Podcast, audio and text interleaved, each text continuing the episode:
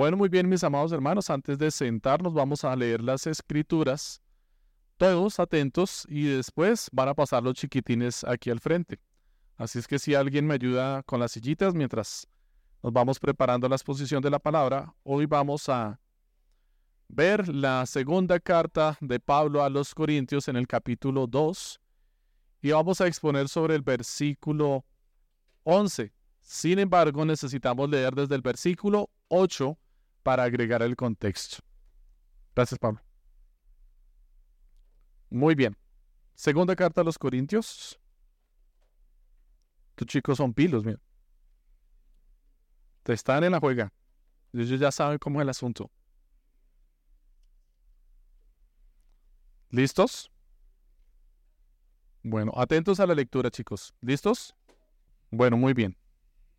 Segunda carta a los Corintios, capítulo 2, desde el versículo 8. Me perdí. Ok. Dice la santa palabra del Señor, leo para ustedes la nueva Biblia de las Américas.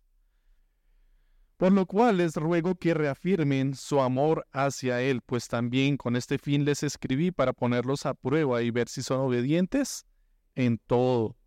Pero a quien perdonen algo, yo también lo perdono porque en verdad lo que yo he perdonado, si algo he perdonado, lo hice por ustedes, en presencia de Cristo, para que Satanás no tome ventaja sobre nosotros, pues no ignoramos sus planes. Pueden sentarse, mis amados hermanos.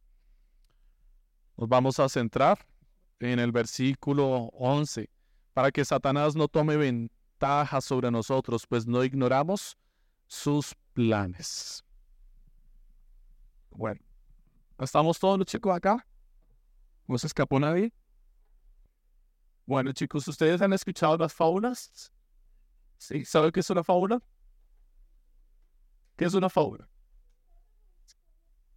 Muy bien, que incluye animales, otros seres que no son reales y que tiene como propósito una, una enseñanza, una reflexión al final. Les voy a contar una fábula muy conocida, ¿ok? Eh, de una fábula de Esopo. Esopo es un escritor de fábulas, tiene un compendio de varias fábulas. Y una de sus fábulas se llama la fábula de el zorro o la zorra y el cuerpo. ¿La han escuchado? ¿No? Bueno, mejor. La fábula de la zorra y el cuerpo. ¿Cómo se llama la fábula? Muy bien, la fábula de la zorra y el cuerpo. ¿Sí estaba aquí? A ver, ¿visto? Muy bien. Resulta que había una vez un cuervo en una rama alta de un árbol que estaba comiendo o tenía un trozo de queso grande en su boca. Y pasaba por allí una zorra muy hambrienta buscando qué comer. Levantó su cabeza hacia arriba y ¿qué vio? Al cuervo con ese pedazote de queso en su pico. Y la zorra dijo, tengo que lograr alcanzar ese queso. Tengo mucha, mucha qué? Hambre.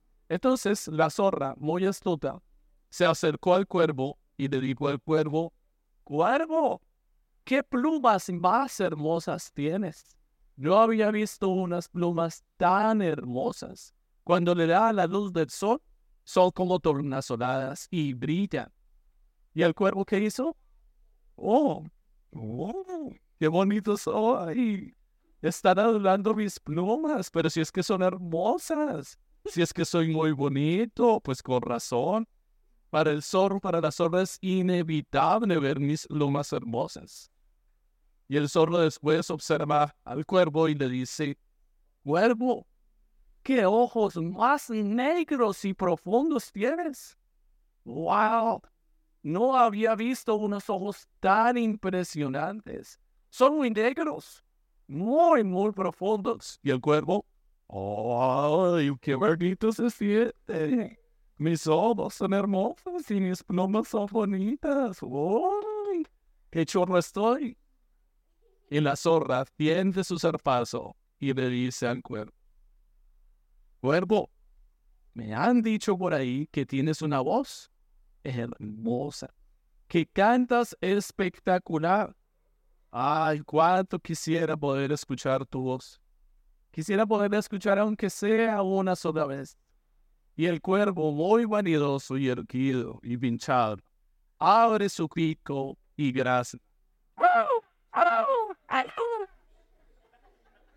Hermosa la voz, ¿no? Tiene una intención, tiene una intención. Tan pronto abre el pico y grazna, ¿qué pasa? Se cae el queso de su pico y la zorra rápidamente lo agarra, se lo traga y se va.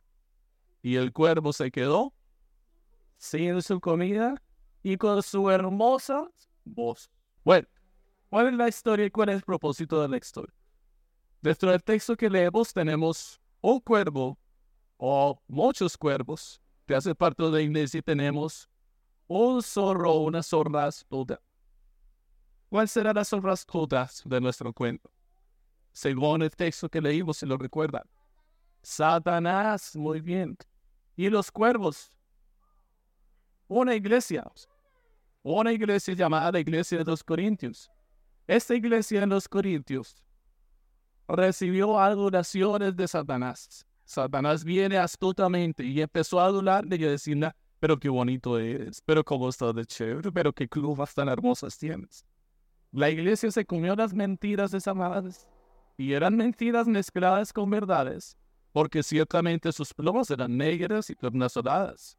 Sus ojos eran negros y profundos y su voz eh, es así que no era hermosa, ¿cierto? una mentira sabiamente, astutamente mezclada entre las verdades. Solo quería que cantara. Exacto, y el cuervo se creyó la historia, abrió su pico por creerse las mentiras de Satanás y perdió el queso que tenía. Y eso le puede pasar a la iglesia cuando prestamos atención más a las maquinaciones, a las trampas de Satanás y no escuchamos la voz de Dios y guardamos lo que el Señor nos ha dado. Debemos tener cuidado, porque eh, Satanás, el diablo, es astuto como un zorro. Es muy astuto y tramposo. Y va a mezclar la verdad con mentiras para engañarnos. ¿Y ustedes saben qué es una verdad grande con una mentira chiquita? Es una gran mentira. Una completa mentira.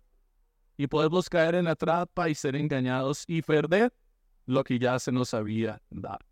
¿Listo, chicos? Entonces, vamos a poner atención al resto. Al final va a haber una conclusión en sermón que va a involucrar la historia y espero que estén atentos para el final. ¿Qué pueden dibujar en su cuaderno? Un zorro de un cuervo con un pedazo de queso y le agregan algunos detalles ahí, ¿verdad? Y las palabritas se pueden hacer. Muy bien, chicos, gracias por tu tiempo. Pueden sentarse. Una mentira mezclada entre verdades, ¿no? Una hermosa voz. Muy bien, mis amados hermanos. Eh, el título de la exposición del sermón para hoy es Satanás es ventajoso, pero Cristo es poderoso. Satanás es ventajoso, pero Cristo es poderoso. Quiero agregar el contexto de lo que acabamos de leer para que podamos comprender ¿Por qué el enfoque que vamos a dar a este pasaje de las Escrituras y por qué nos vamos a apoyar sobre todo en el versículo 11? La iglesia de los Corintios para este momento está la segunda carta, significa que ya había una primera carta enviada a los Corintios. Y también hay una tercera carta de la cual no conocemos, no, hay, eh, no, no permaneció esa tercera carta, pero dentro de los textos se habla que hay, de hecho, tal vez hasta incluso más de otro escrito dirigido a los corintios en diferentes momentos en donde Pablo vio la necesidad de dirigir instrucciones a los corintios por causa de los problemas que enfrentaban allá. La situación que está enfrentando Pablo aquí y de la persona de la que está hablando aquí, no sabemos en realidad de quién es. Puede ser una de dos circunstancias que Pablo tuvo que enfrentar en la iglesia de Corinto. La primera, un hombre adúltero, dice la escritura que estaba eh, estaba juntando con la esposa de su padre. Y era una condición pecaminosa tan terrible que Pablo agrega en su carta que ni siquiera los incrédulos o los impíos se atrevían a tal cosa. Pero el problema no era este pecado de este hombre, sino que la iglesia había tolerado esta conducta pecaminosa en este hombre y no habían sido compasivos con él y no lo habían llamado al orden, no le habían puesto disciplina. Pablo escribe con el propósito de enseñar a la iglesia o instruir a la iglesia que administren apropiadamente la disciplina en la iglesia. Y otro caso que podemos tener, que posiblemente es al que se refiere también este texto, es de un hombre, que no sabemos si es el mismo o es otro, eh, pecó contra Pablo directamente y afrentó a Pablo. Y sabemos que la afrenta fue personal a Pablo porque Pablo está tomando dentro de lo que leímos la afrenta como personal y dice, yo mismo le perdoné ya también, perdónenle ustedes. Esta afrenta de este hombre, que no sabemos quién es, pero que aplica de la misma forma como si hubiera sido el otro hombre, lleva a Pablo a darle una instrucción a la iglesia muy parecida a la que tuvo que darle después de haber llamado a la iglesia al orden para que disciplinaran al pecador. Y es que resulta que la iglesia estaba moviéndose como un péndulo de extremo a extremo y no iba por el camino recto, por el camino estrecho de la mitad. Y saltaban del libertinaje hacia el legalismo, que son los dos extremos, pero no se iban por el estrecho camino del Señor que requiere la ayuda de Jesucristo para poder andar en él. Así es que primero fueron no libres, ¿cierto? Exceso de libertinaje y no llamaron al orden, no disciplinaron a este hombre. Lo disciplinaron posteriormente, ya haya sido el adúltero, haya sido este otro, si son diferentes, que había pecado contra Pablo.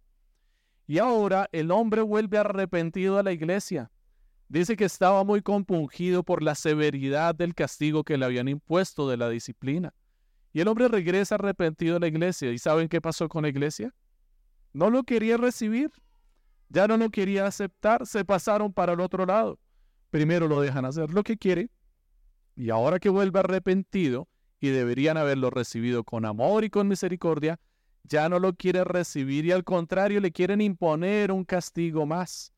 Y Pablo les dice, no, pobre, ya tiene suficiente con lo que sufrió, ya tiene suficiente con el castigo que ustedes le pusieron con la disciplina, recíbanlo con compasión, recíbanlo con misericordia. Y Pablo les dice, yo ya lo perdoné, perdónenlo ustedes también, así como yo lo he perdonado. Si había algo que perdonar, Pablo dice, ya lo he perdonado. Y Pablo pone un testigo de su acción porque nadie en la iglesia sabía con certeza si Pablo lo había perdonado o no, porque Pablo está enviando un escrito. Esto no está ocurriendo, ni siquiera el hombre sabía en realidad si Pablo le había perdonado o no, porque no estaba allí. Entonces Pablo envía la carta para que quede la evidencia, pero él tiene una evidencia más contundente de su perdón. Dice el versículo 10, si algo he perdonado, lo hice por ustedes, en presencia de Cristo. Pablo tiene un testigo de que él perdonó a este hombre ya. Y ese testigo va a testificar delante del gran juicio, delante del Señor, del gran juez. Cuando sean llamados a cuentas todos los hombres y cuando sea llamado cuenta Pablo y les, alguien trate de acusar a Pablo, alguien trate de calumniar a Pablo como el acusador, que suele hacerlo, y diga, este hombre no ha sido, Pablo no ha sido un hombre perdonador, tiene cosas en su corazón todavía contra fulanito de tal. Jesucristo va a salir en su defensa y decir, yo presencié el perdón de Pablo. Pablo sí lo perdonó, yo estoy como testigo. Por eso Pablo menciona a Cristo allá y dice que le perdonó en presencia de Cristo, porque él no estaba presente en este momento con la iglesia. Satanás va a tomar ventaja, mis amados hermanos, de nuestros descuidos, va a tomar ventaja de nuestras puertas abiertas, Satanás está atento y vigilante, como un león rugiente, buscando a quien de papaya, buscando a quien devorar. Así es que, mis amados hermanos, Pablo dice al final de este texto que leímos, pues nosotros no ignoramos sus trampas, sus maquinaciones, sus planes. ¿Tú conoces realmente los planes que Satanás tiene contra ti? ¿Sabes lo que dice la escritura? ¿Cuáles son los planes de Satanás contra tu vida? Jesús le dijo a sus discípulos, Satanás os ha pedido para zarandearlos un poco. ¿Qué más dice la escritura? Él es el engañador desde el principio, el que miente, el tramposo, que de hecho es la misma palabra que se utiliza aquí para sacar ventaja o tomar ventaja. Esa expresión tomar ventaja es la misma palabra que se le atribuye como título a Satanás, el engañador, el codicioso, el que busca sacar provecho de todas las situaciones. Este es el que ha venido desde el principio. ¿Para qué dice la escritura? Para robar, matar y destruir. ¿Tú conoces sus artimañas? Deberías conocerlas, mi amado hermano, porque Pablo asume que la iglesia las conoce aquí. Pablo da por sentado que todos nosotros sabemos para qué viene Satanás. Él viene a tomar ventaja sobre nosotros, pero nosotros no ignoramos cuáles son sus planes. Así es que deberíamos estar muy atentos de sus planes. Si alcanzaron a escuchar la historia de la zorra y del cuervo, si la iglesia es como este cuervo, pues el cuervo debía conocer muy bien al zorro. Es un zorro astuto. Si se acerca es porque algo trama. Algo se trae entre manos, tiene una trampa. Así es que el cuervo debía haber estado más apercibido inmediatamente que debió haber hecho. Haberse ido de ahí, porque sabía que por un propósito se acercó el zorro a hablar. Él no vino simplemente a decirle que hermosas eran sus plumas o sus ojos. Él tenía un propósito perverso detrás. Y era muy evidente, era muy claro cuál era su propósito. Pero nosotros, mis amados hermanos, muchas veces somos descuidados. Vemos que están dadas todas las circunstancias por delante nuestros para el pecado. Somos propensos a cualquier tipo de pecado, al adulterio, somos propensos a la lujuria, somos propensos a la pornografía, somos propensos a robar, a mentir, al alcohol, a la droga. ¿Cuál es tu pecado? ¿A qué eres propenso tú? Y te das cuenta que las circunstancias que se están formando en torno a tu vida en ese momento te están exponiendo al pecado que eres susceptible y tú te quedas ahí. Te quedas prestándole oído a las mentiras de Satanás, disfrazadas entre las verdades, escuchando cómo él adula tu oído, tú puedes, tú eres fuerte, tú puedes resistir al pecado, vamos, esta la vas a ganar. Y tontamente te quedas ahí. ¿No te parece absurdo? Esto es lo que le estaba pasando a la iglesia. Pablo les llama la atención, los llama al orden, les dice que tengan cuidado, que disciplinen al hombre y lo disciplinan, pero ahora se pasan al otro extremo y se ponen de legalistas. Pablo quiere poner equilibrio en nuestras vidas, amados hermanos, y quiere ponernos atentos, apercibidos sobre las acechanzas de Satanás, para que no descuidemos sus mentiras y sus acechanzas. Satanás es un zorro astuto y está buscando tu descuido para ponerte una piedra de tropiezo. ¿Cómo vamos a desarrollar la exposición de la palabra, mis hermanos? No vamos a ver un punto o dos puntos, tres puntos. Vamos a responder a dos preguntas a lo largo del desarrollo de la palabra de la exposición. ¿Cuáles van a ser esas dos preguntas que vamos a responder durante todo el sermón en diferentes momentos? ¿Cuáles son las estrategias de Satanás? Y la segunda, ¿cómo vencer a Satanás? Y si tú eres un creyente entrenado en la fe y en la palabra, y conoces de la escritura, pues vas a entender que la segunda pregunta tiene un problema en su elaboración. Ciertamente, porque si se nos va a decir cómo vamos a vencer a Satanás, pues debemos entender y seguramente vamos a argumentar que Satanás ya está vencido, que Cristo ya venció en la cruz. De hecho, lo acabamos de cantar también. Así es que ese cómo vencer a Satanás lo debemos entender dentro del contexto. Y el contexto es dentro de nuestras luchas cotidianas contra el pecado, contra la tentación. Así es como debemos entender la pregunta, ¿cómo vencer a Satanás? ¿Cómo vencerlo en las tentaciones cotidianas que presenta a nuestras vidas? ¿Cuáles son las estrategias de Satanás? Bueno, la primera estrategia que Pablo está utilizando aquí con la iglesia de los Corintios en particular es la dureza de, corazón. Él eh, enaltece nuestros corazones para que no perdonemos. Él hincha nuestros corazones para dificultar la capacidad de perdón.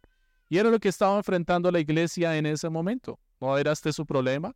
Pablo les está diciendo, pero perdónenlo. El hombre ya está arrepentido. ¿Por qué le quieren agravar más la vaina?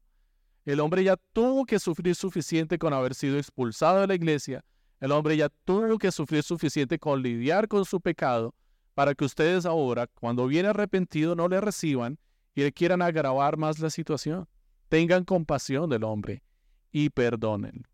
La falta de perdón es un problema, mis amados hermanos. La falta de perdón es un camino, una pista abierta para Satanás y para sus mentiras. Cuando tú no perdonas, estás propiciando que Satanás venga y te llene de argumentos y de mentiras, mezclados entre verdad y engaño para hacerte caer, para que pierdas la gracia y el privilegio que el Señor te ha concedido. No perdonar trae como consecuencia a la iglesia división, trae división en la familia y trae división en la sociedad o en la comunidad. Y son tres ejemplos que quiero poner porque son las bases o los núcleos que más podemos fácilmente identificar en el mundo. La sociedad, la familia y la iglesia. El no perdonar trae división e, y forma bandos, forma partidos que promueven egoísmo, rencores y amargura en nuestros corazones. ¿Conoces a alguien con amargura? ¿Has visto a una persona amargada? Si no la has visto, mírate al espejo. Mentiras. Seguramente no la, no la puedes identificar con facilidad o tal vez la reconozcas muy fácilmente. Y esto debería decirle algo a tu alma, porque es muy fácil para nosotros ver el pecado en otros, pero no ver el pecado en nuestro corazón. Es una de las condiciones o características del pecado. Y la división está apoyada en la amargura y trae amargura. La amargura es un pecado terrible, describe la escritura. Es como una raíz que se extiende y no solamente afecta a una persona, sino afecta a las personas que están en su entorno. Por eso trae división. ¿Por qué trae división? Bueno, en la familia trae división. Cuando encontramos amargura en medio de la familia y la división llega a la última consecuencia y trae el divorcio, el divorcio termina exponiendo en la mayoría de los casos, cuando hay hijos involucrados, a los niños en medio de la amargura. Termina involucrando a los niños en esta pelea llena de rencores, que pretende poner a los niños a elegir un bando, a elegir un partido. Y manipulan a los niños, los niños son manipulados para elegir un bando, para elegir una posición. Empieza esa competencia entre las dos partes. A ver quién lo llena más de regalos, quién lo llena de más detalles, quién es el más indulgente, el más permisivo, quién le concede más para engañarlo y traerlo hacia sí. ¿No es la misma forma en que opera el zorro astuto? ¿No es la misma manera? Es una mentira que empieza a crecer y se empieza a extender y empieza a llenar de amargura los corazones. Y los niños engañados que creen, no, pues es amor, me están amando, me aman demasiado. Lo que no me concedieron antes, pues ahora que están separados me lo van a conceder más, entonces pues qué chévere. Por parte y parte voy a recibir. Pero el niño va a crecer con amargura en su corazón, que no está viendo y no puede discernir todavía. Y un día cuando la vea, va a responder de forma terrible a sus padres. Porque va a descubrir la verdad, cómo él termina siendo una víctima del maltrato que está recibiendo por parte de sus padres, con halagos, con regalos, con detalles, con salamería, con permisividad, con libertinaje. Es una condición lamentable y terrible que trae la falta de perdón en el corazón. Porque finalmente si llegamos a la división del divorcio, es porque no hubo qué? No hubo perdón. No hubo perdón. Esta es la consecuencia última de la falta de perdón que estaban enfrentando la iglesia de los Corintios en este momento. No es la única situación. En la iglesia también podemos experimentar falta de perdón que va a traer división en la congregación. Pablo mismo enfrenta una situación como esta. Y dice, ¿quiénes son los que dicen aquí que son de Pablo? Otros dicen que son de quién? De Apolos y los otros dicen que son de Cefas. Se empiezan a formar bandos, partidos en la iglesia, favoritismos. Es que yo soy del grupo del pastor Freddy, yo soy del grupo del pastor Andrés, y es que yo soy del grupo del anciano Ángelo. Y es que este es más chévere porque hace tal cosa y es como si estuviera, como si fuera un divorcio y estuviéramos tratando de hacer actividades a ver quién se entretiene más con quién. No es lamentable, no es la misma situación a la final. Y no termina esto formando división en la iglesia porque terminamos tomando partido y viendo al otro como enemigo en vez de tener una visión misericordiosa y perdonar. Está bien, pues si tuvo un error, listo, lo pasamos por alto. Pero la división en la iglesia, ¿cómo se empieza a fraguar? Cuando en los pasillos, en los corredores, allí escondidas, a oscuras, se empiezan a hablar cosas escondidas y tú prestas tu oído para atenderlas. Tú te quedas allí como el cuervo escuchando esas palabras bonitas y halagadoras que empiezan a generar división, hacen mella en tu corazón, empiezan a carcomer tu corazón, te llenan de argumentos. Y la próxima vez que veas un problema de aquel que te hablaron, ¿cómo lo vas a interpretar? Por medio de las palabras que te sembraron en el corazón. Ya no vas a poder interpretar con libertad y decir, ok, puede que se haya equivocado, no hay problema, le perdono. No, ya tienes una mentira sembrada en el corazón y la vas a utilizar para interpretar su actitud. Oye, ¿este qué se trae? Con razón. Uy, sí, lo pesqué. Y no tienes ni idea realmente de lo que está pasando. Son conjeturas que sacas de tu corazón y las construyes sobre la mentira que te fue sembrada, sobre la mala intención que empieza a generar amargura en tu corazón. La falta de perdón trae división también en la iglesia y genera amargura y rencores en el corazón de los hombres. ¿Sabes cómo se debe la falta de perdón en la sociedad, allá afuera, en el mundo en el cual nos encontramos? Hay una palabra que lo define con facilidad. Hay una palabra que estamos muy cerca de experimentar en su plenitud en nuestro país, en nuestro gobierno. Hay una forma de filosofía, de pensamiento, de gobierno, que se puede definir con esa palabra, que nos muestra cómo se siembra la división entre dos partes en medio de una sociedad. ¿Saben cómo se llama? ¿Saben cuál es esa palabra? Socialismo. El comunismo. Es una gran mentira que lo único que hace es sembrar amargura y rencor en el corazón de los hombres, pues pretende dividir una nación entre dos partidos, los ricos y los pobres. Y todo el tiempo está alimentando el corazón del uno contra el otro, con engaños, mentiras y manipulaciones. Y lo más chistoso de la situación, y digo chistoso no porque sea chistoso, sino porque el argumento es contradictorio, es que engañan al pobre queriéndole dar las riquezas del rico, que cuando las distribuyen entre los pobres no les alcanza para nada, pero creen que ya están bien porque recibieron algo. Pero en el corazón el pobre está aspirando a llegar a ser el rico. Pero cuando llega a ser rico, no quiere que le quiten para compartir. Mientras es pobre, no quiere que le quiten para compartir, pero anhela llegar a ser rico. Pero no quiere llegar a ser el rico al que le van a quitar para compartir con los pobres. ¿No es esto contradictorio? ¿No es esto una ironía? ¿No es esto un argumento mentiroso de Satanás que promueve división entre los hombres? ¿Que forma partidos y bandos que se enfrentan el uno contra el otro? Es muy contradictorio que esto se llame comunismo y que pretendan argumentarlo desde la escritura, porque la comunión que el Señor promueve desde la escritura es voluntaria. Es voluntaria desde un corazón arrepentido, porque nadie voluntariamente en su propia naturaleza pecaminosa quiere compartir. Todos nosotros somos egoístas por naturaleza. Cuando compartimos algo, tenemos un as bajo la manga para sacar una tajada posteriormente. Es una adulación que estamos dando para sacar el pedazo de queso después. Ese es el compartir que nosotros tenemos, esa es nuestra bondad. Solamente por medio de un corazón transformado por la gracia del Señor, guiado al arrepentimiento, tú eres capaz de compartir con el pobre y con los necesitados. Pero no es de la misma forma que miente y engaña el comunismo. Porque los mantiene en esa condición. El comunismo no quiere equilibrar las cargas. El comunismo quiere que los pobres sigan siendo pobres y mantenernos en su estado de pobreza. Y sí quiere a los ricos, solamente que quiere los ricos que están en su equipo, no quiere al resto de los ricos. ¿O no ves la riqueza del comunismo en dónde está? ¿En dónde está la riqueza del comunismo? ¿En el gobierno? ¿En los que dirigen? Ellos sí son ricos. Ellos no quieren compartir.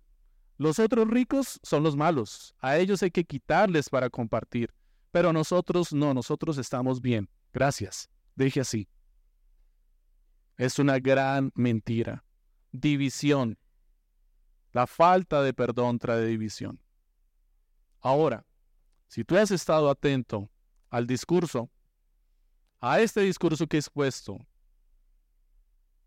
y hay algo de rencor en tu corazón, hay algo de amargura en tu corazón, tú vas a juzgar este discurso exactamente igual de la forma que lo estoy haciendo. Y vas a decir, esas palabras que usted está diciendo allá generan división. Generan división en medio de la iglesia. Forman partidismos en medio de la congregación. Porque nos van a poner a un lado o nos van a poner del otro. Y sabes que tienes razón. Y ese es el propósito. Porque el problema no es la división. El problema es el pecado que manipula la división. Porque ciertamente la división, dice el Señor, es necesaria en la iglesia. Pero la división es por causa de Él, no por causa de tu pecado, no por causa de tu egoísmo o de tus ambiciones. Él es el que trae la división a la iglesia por medio de la aclaración de la verdad de su palabra. Y como solo hay una verdad y la verdad es absoluta, y Él es el que tiene el monopolio de la verdad. Él es el que va a partir la iglesia. Y desde la escritura pondrá a un lado los cabritos y al otro las ovejas. La cizaña terminará en el fuego y el trigo terminará en su granero. Tienes razón si encuentras que en este discurso hay división, porque la hay. Y ese es su propósito.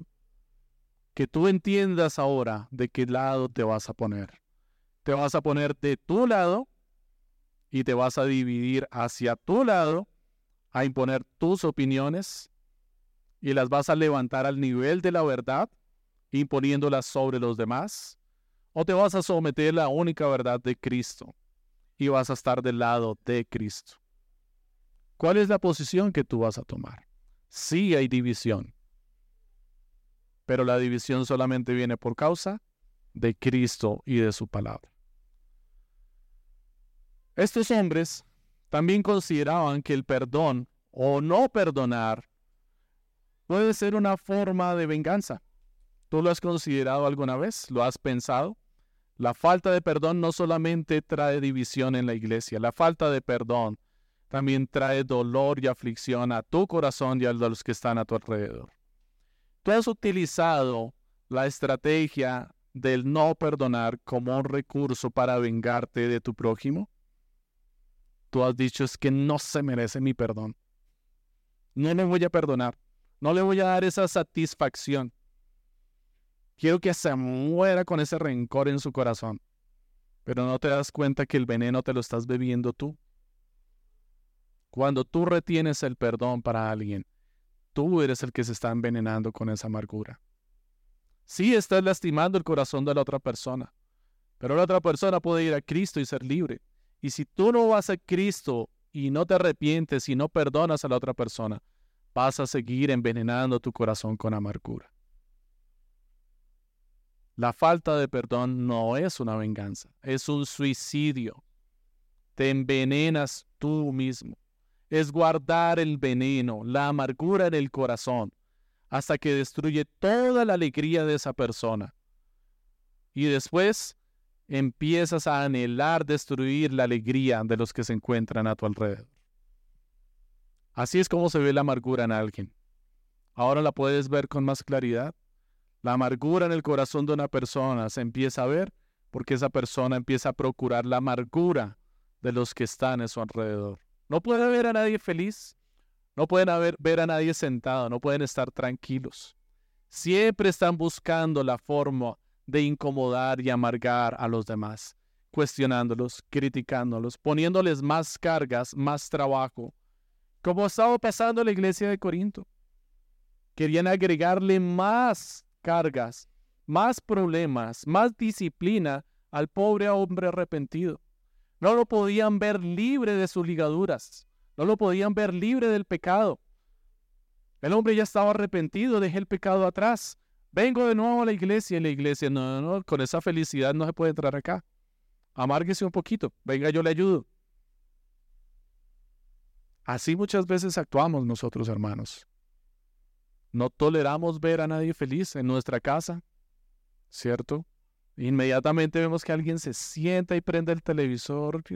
Ya está, ya barrieron, ya trepearon, ya lavaron la losa, ya está limpia la mesa. Pero antes no nos hemos dado cuenta, ¿no? Solamente cuando vemos que ya hay algo de comodidad y tranquilidad, nos extraña y queremos como puyemos un poquito a ver qué pasa. Muchos se ríen. No sé por qué. ¿Cómo vencemos a Satanás en estas circunstancias? ¿Cómo vencer a Satanás en medio de esta trampa y de este engaño? Recordemos nuevamente entonces, nuestro llamado no es a vencer a Satanás. ¿Por qué? Porque Jesucristo ya le venció en la cruz. La palabra dice que vendrá y él pisoteará su cabeza, aunque éste le morirá, le morderá en el carcañal. Y Jesucristo ciertamente fue mordido por la serpiente y murió, pero al tercer día resucitó. Y fue vencida la serpiente por completo. Así es que, ¿qué es lo que estamos viendo hoy que opera en el mundo acerca de Satanás? ¿Está gobernando en el mundo? No, el que gobierna es Cristo. Satanás no puede hacer nada si no lo concede el Señor. Y cada cosa que el Señor conceda tiene un propósito bueno, agradable y perfecto para quienes le aman a Él. Él no es quien gobierna el mundo. ¿Qué hace entonces Satanás en este momento? Bueno, Él es el amargado. ¿Qué busca ser el amargado? Amargarle la vida a los demás. Él no te quiere ver feliz. Tú eres un creyente en medio de una creación caída, una creación que está condenada y le aguarda el fuego de la condenación. Eso es lo que le aguarda al mundo, eso es lo que dice la palabra. Y tú eres un creyente feliz y dichoso en medio de esta creación condenada. Satanás está que arde de envidia, no te puede ver feliz. Él quiere hacerte tropezar. Es un zorro astuto que no puede verte con ese pedazo de queso en la boca y te lo quiere arrebatar. ¿Cómo vencer entonces a Satanás? Mi hermano, es fácil en la teoría. En la teoría. No ignores a Satanás, no ignores quién es Él. Él no tiene ningún otro propósito, no le coquetees al pecado, no des ocasión a la tentación, no te arrimes a la puerta del pecado, no divagues con tus ojos. Job dice, hice pacto con mis ojos para no mirar con codicia a la mujer ajena. No divagues con tus ojos. Si tienes problemas con la lujuria, amárrate los ojos. No les des ocasión de divagar. No te asomes a la ventana a ver qué ves. Cuando vayas en el transmilenio, no los dejes divagar por ahí a ver qué ves. No seas tonto, mi hermano, el zorro está ahí y te está viendo. Ay, mírelo tan bonito, esas plumas tan hermosas. Y tú, ay, sí, qué bonitas son. No, mi hermano. No seas ingenuo. Haz pacto con tus ojos. Haz pacto con el Señor. Guárdate de la mentira, apártate del pecado. No pases por la cuadra donde salen tus compinches a tomar si tu problema es con el licor. ¿Con qué tienes problema en tu vida? No seas ingenuo. Satanás va a venir y va a acabar contigo. Su propósito no es hacerte caer. Si caíste fue porque el Señor tuvo compasión y no te dejó llegar a más. Su propósito es matar, destruir, robar. Robar del reino de Dios. Si le fuera posible, dice el Señor en los Evangelios. No seas descuidado con la salvación que el Señor te ha dado, mi hermano. Aférrate a ella y defiéndela y protégela. Demos gracias al Señor que esa salvación no depende de tus esfuerzos. Depende de la promesa que Él te dio. Si Él te llamó, Él te mantendrá firme hasta el final. Pero si tienes una salvación tan grande, ¿cómo es que te pones a jugar con ella? ¿Cómo es que eres tan descuidado con ella? ¿Realmente será que sí eres salvo? ¿Si esa es tu conducta? ¿Si ese es tu parecer? Si el problema que tenemos de la división y de la amargura llega por la falta de perdón, entonces la solución empieza en perdonar. Perdonar. Y decía anteriormente, parece fácil, pero realmente no lo es. La solución es perdonar. ¿Cuál es el problema? Que es imposible perdonar al prójimo. Para nadie es posible perdonar al prójimo. El Señor dice de otra forma, nadie puede dar lo que no tiene. Y Él es un Dios de amor. También es un Dios justo, es un Dios misericordioso, es un Dios recto y es un Dios que acumula ira para el día de la ira. Pero para el efecto de este momento es un Dios de amor. Y tú, si quieres dar amor y quieres perdonar, lo necesitas a Él. Si no tienes a Dios en tu vida, no puedes dar amor. El único amor que tú puedes dar es un amor contaminado, corrompido por tu pecado. Quieres dar un amor genuino y sincero, tienes que ir a Cristo. Tienes que beber de sus aguas para que puedas amar en realidad. El perdón es una manifestación del amor. Cuando tú perdonas a tu prójimo, cuando perdonas a tu esposo o a tu pelea, a tu cónyuge después de una discusión, es porque gobierna en ti el amor de Cristo. Es el único que te puede dar la capacidad de perdonar a quien te afrenta, a quien te ofende. Necesitas la gracia de Cristo en tu vida en abundancia. Perdonar no solamente de forma privada, necesitamos hacer público nuestro perdón en muchas ocasiones. A veces queremos guardar como la mentira, el engaño en medio de nuestro perdón. Y decimos, yo perdono. Ah, ajá. Y es una mentira. Si tú perdonas, haz público tu perdón. Nosotros no tenemos la capacidad de olvidar como la tiene Dios. Él dice que echará nuestros pecados al fondo del mal y nunca más se acordará de ellos. Nosotros no tenemos esa capacidad. ¿Qué significa entonces perdonar? Que si en algún momento te acordaste de la afrenta que te hicieron, la pasas por alto ya, dejas ahí, eso pasó. No paso más, no importa más. Pero nosotros queremos a veces retener en medio del perdón algo de venganza, algo de rencor y no hacemos público nuestro perdón para que no nos lo estén recordando. Pero Pablo hizo público su perdón y puso como testigo a Jesucristo. Y éste le va a recordar, acuérdate, no solamente va a testificar a su favor, también va a ser el amigo fiel que le va a recordar lo que hizo. ¿Te acuerdas que tú ya le perdonaste? Ya, dije así. No se acuerde más de eso. No se las vaya a querer, no se quiere sacar la espinita, deje así. Haz público tu perdón. Hazlo en presencia del Señor Jesucristo. Que tus palabras de perdón sean un voto delante del Señor, porque es lo que son. Que tu sí sea sí y tu no sea no. Todo lo, que todo lo demás que provenga de allí son meras palabras.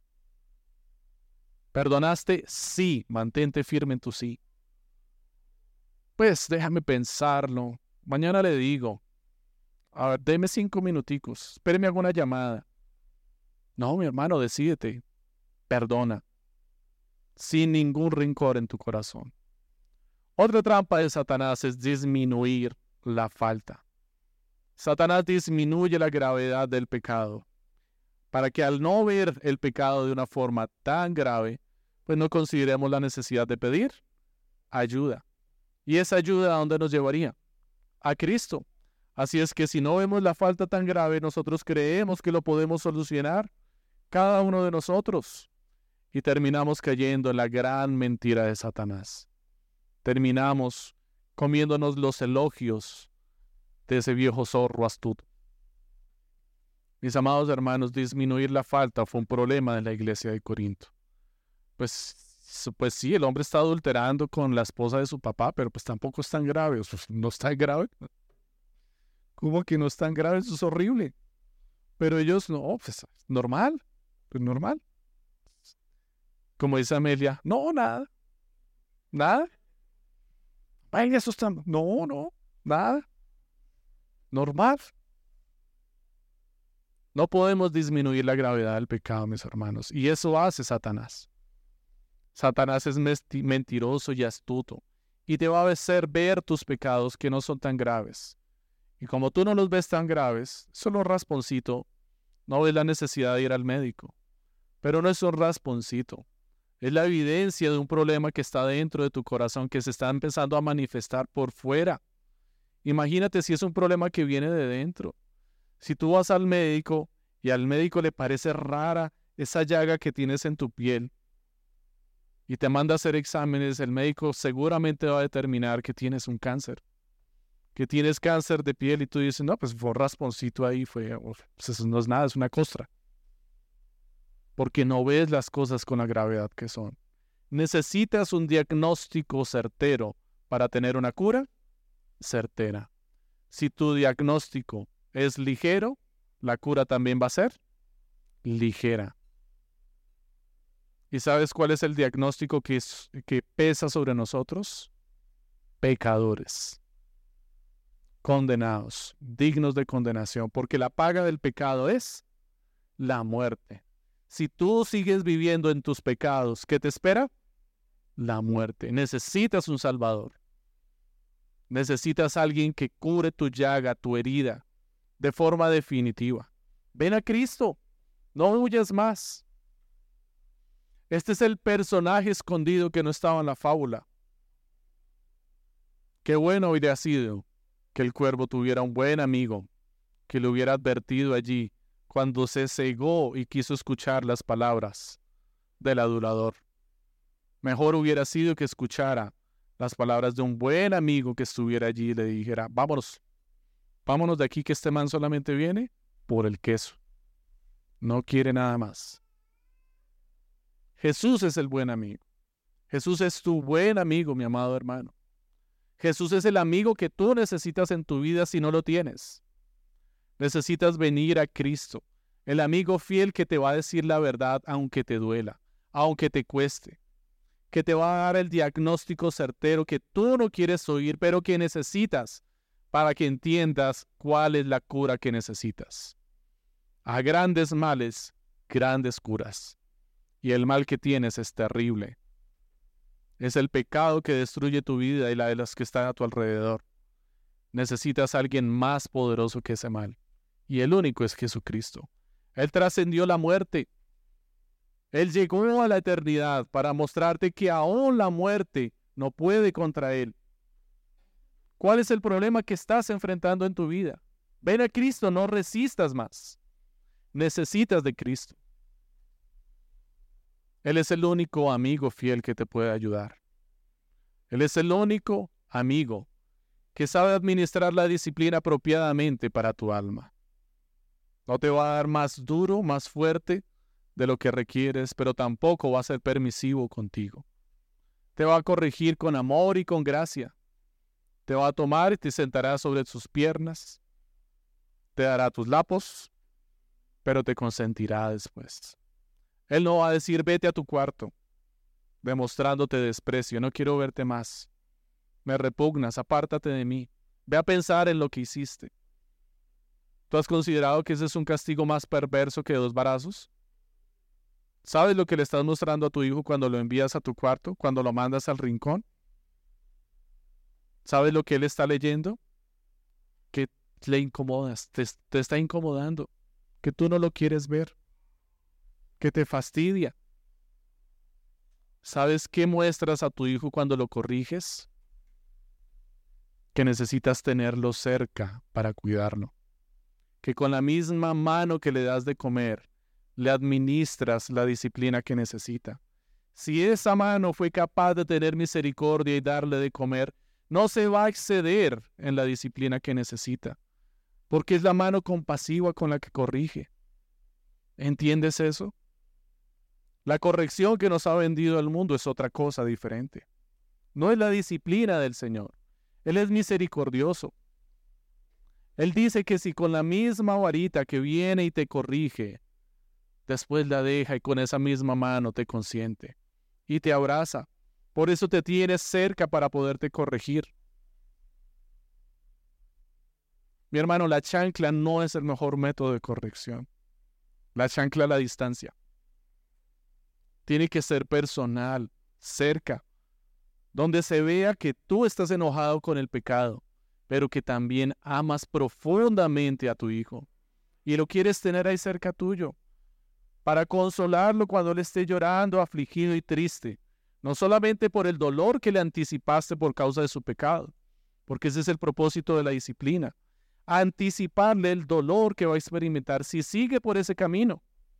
Es una anticipación misericordiosa. Cuando esté en el mundo, la palabra del Señor dice que el mundo le ha dado la espada para administrar justicia. A los padres les dio la vara y a la iglesia las llaves del reino. Cada una tiene un propósito. Si tú no le enseñas a tu hijo a temer a la espada, enseñándole el dolor que se siente con la varita, la espada no va a tener misericordia. Cuando el, cuando el gobierno administre justicia sobre tu hijo, no será disciplina, será castigo. Es diferente. El castigo no tiene el propósito de corregirte. El castigo te muestra las consecuencias de tu pecado. La disciplina tiene el propósito de corregir. Te anticipa un dolor por medio de una mano misericordiosa, para que no termines en el dolor más terrible, en el infierno de fuego. Eso es gracia, mi hermano, eso es misericordioso. Eso es lo que está haciendo el Señor aquí. Ese es el amigo fiel que tú necesitas. Uno que está pendiente de ti, te cuida y te ama y te anticipa el camino que te espera si sigues escuchando las necias palabras de la zorra astuta. Ten cuidado, mi hermano, y afina tu oído. Hay un poema que leí dentro del estudio que estaba haciendo y no supe de quién era. No es mío, no supe cuál era el autor, pero creo que encierra muy bien la esencia de este mensaje. Quiero leerlo para ustedes, mis amados hermanos. Pensé que debía obedecer la ley. Y fui con Moisés para establecer los términos con él. Y me derribó a la primera. Sabía que lo merecía y no me quejé. Me preparé y fui de nuevo. Pero con un golpe más severo me mandó al suelo por segunda ocasión. Yo estaba sorprendido y le rogué que me escuchara, pero me echó del Sinaí y no me dio satisfacción. En mi desesperación, fui al Calvario. Ahí encontré a alguien que tuvo piedad de mí, perdonó mis pecados y llenó mi corazón con su amor. Lo miré y su curativa misericordia penetró todo mi ser, curando la enfermedad dentro de mí. Entonces, regresé con Moisés para contarle lo que había sucedido. Me sonrió Estrechó mi mano y me felicitó de lo más cariñoso. Y desde entonces nunca me ha derribado. Voy del Calvario al Sinaí y todos sus truenos están silenciados para mí. ¿No es esta la gracia del Señor? Tú no has querido ir a la ley muchas veces y crees que vas a agradar al Señor por medio de la ley, por la obediencia de la ley y lo único que has encontrado son los truenos de Dios en el Sinaí. Lo único que has encontrado es la dureza de la ley que te tumba por tierra cada vez que intentas obedecerla y no puedes. Empezaste el camino por donde no era, mi hermano. Pero gracias a la ley, ella te muestra el camino. Porque lo que dice la escritura, ¿no? ¿Qué es la ley? Es un ayo, es un maestro que nos muestra a dónde ir. La ley tiene como propósito mostrar tu incompetencia. Eres inútil para agradar a Dios en tus esfuerzos. Jamás vas a poder cumplir con la ley del Señor. Pero gracias a Dios hay otro monte. El monte del Calvario, en donde está el campeón de campeones, que vino y ganó por ti, que vino y cumplió toda la ley por ti. Si tú vas a la ley y no puedes con la ley, Escúchala con atención, porque ya susurra el camino a la salvación y te dice, ven al Calvario, ven a Cristo. Si tú vas a Cristo, después de haberte acercado a su gracia restauradora, la próxima vez que vengas a la ley, te va a recibir cariñosa y afectuosamente. Ya no te va a ver como quien compite, te va a ver como quien está agradecido. Ahora tú vienes a la ley del Señor para servir a tu Señor. Ya no vienes para ganar su favor. Cristo lo ganó por ti. Vienes para servir al Señor por medio de la ley. Y como dice el, salmista, la ley es una delicia para mí. La ley es una delicia para el creyente, es el deleite del creyente. ¿Es tu deleite la ley del Señor? Si tú todavía tienes una confusión con esto y todavía no comprendes la diferencia entre la ley del Señor, entre el legalismo y el libertinaje, déjame te claro rápidamente qué es el legalismo. El legalismo no es el deseo por obedecer la ley del Señor. El deseo por obedecer la ley del Señor es genuino. Es el anhelo del salmista. Anhelo la ley del Señor, es mi delicia. Su palabra está en mi boca todo día. Su palabra es lumbrera a mis pies. Sus mandamientos son mi regocijo. En ellos me alegro. La ley del Señor no es ser legalista. Amar la ley del Señor no es ser legalista. ¿Sabes cuál es el legalismo? Cuando tú añades a la ley del Señor tus leyes, tus propias imposiciones, tus opiniones que no están en la escritura. Cuando tú interpretas la palabra del Señor y le añades tu interpretación y lo pones al nivel de la ley y dices de tus palabras, esto manda el Señor. Pero son tus palabras. Y hay muchas cosas hoy en día que se establecen como la ley del Señor y no son la ley del Señor. Son palabras de hombres añadidas en la corrupción de la ley del Señor. Mandamientos de hombres. Yo sé que esto puede resultar difícil para muchos, pero puedes decirme tú acaso en dónde la escritura dice que la mujer debe vestir con una falda que le cubra desde los tobillos hasta el cuello? Perdóneme, pero es el ejemplo más claro que podamos tener. ¿Qué dice la escritura acerca de la vestimenta del hombre y de la mujer? Dice la ley del Señor que el hombre vista como hombre y la mujer como mujer. Pablo amplía y que nos agrega que la mujer vista con decoro, que se arregle. ¿Decoro qué es? Decorarse, que se decore. Pero hace una aclaración. El mejor decoro cuál es? el del corazón. El interno, no el externo, no el ostentoso, no el que aparenta. Mis amados hermanos, aquel que te exija ponerte un vestido desde los tobillos hasta el cuello, porque el Señor lo dice así en tu palabra, no te está diciendo la verdad de la palabra. Vístete con delicadeza, vístete con decoro, vístete para agradar a tu Señor, pero no tienes que vestirte necesariamente con una falta. Si te quieres poner una falta, póntela. Si no te la quieres poner y te quieres poner otra cosa que cumple con los requisitos, póntela. Pero vístete para tu Señor. Vístete para agradar al Señor. Un sencillo ejemplo del legalismo y del amar la ley del Señor. Mis amados hermanos, el Señor nos llamó a libertad, no al legalismo. El Señor nos ha llamado a que vayamos a la ley para servirle con gratitud. El Señor no nos ha llamado al libertinaje. Nos ha llamado a someternos a su palabra y a llevar libertad a un mundo que se encuentra en medio de oscuridad. Mi amado hermano, necesitas un amigo fiel, que cuando Satanás te esté acechando, no lo enfrentes solo. Ven a la presencia de Cristo, como Pablo lo hizo, y perdonó en presencia de Cristo. Él te defenderá de sus maquinaciones. ¿Cómo puedes, mi amado hermano, hacer frente finalmente a las acechanzas de Satanás y a sus trampas?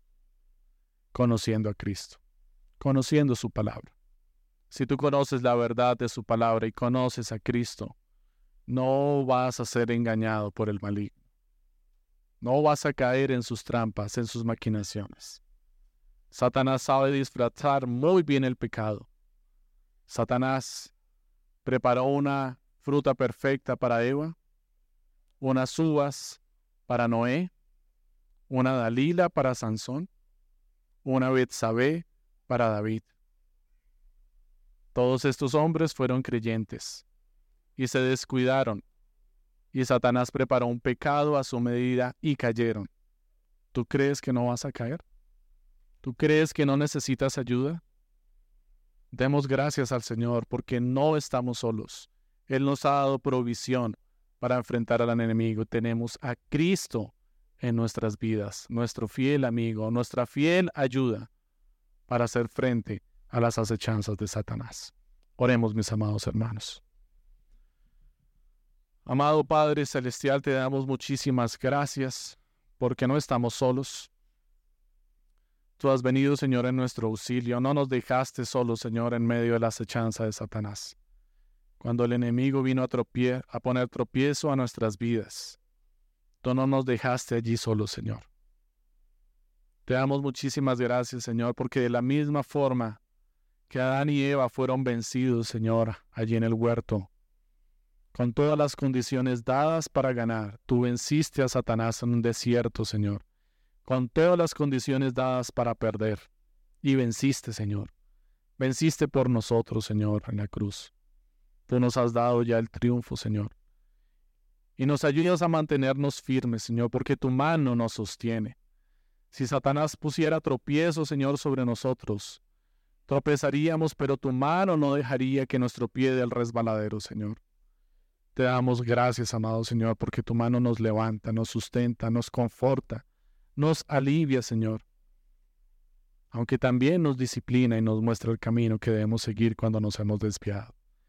Eres clemente y compasivo en todo sentido y en todo tiempo, Señor. Gracias te damos. Gloria a ti sea la alabanza y la adoración, amado Señor. Amén.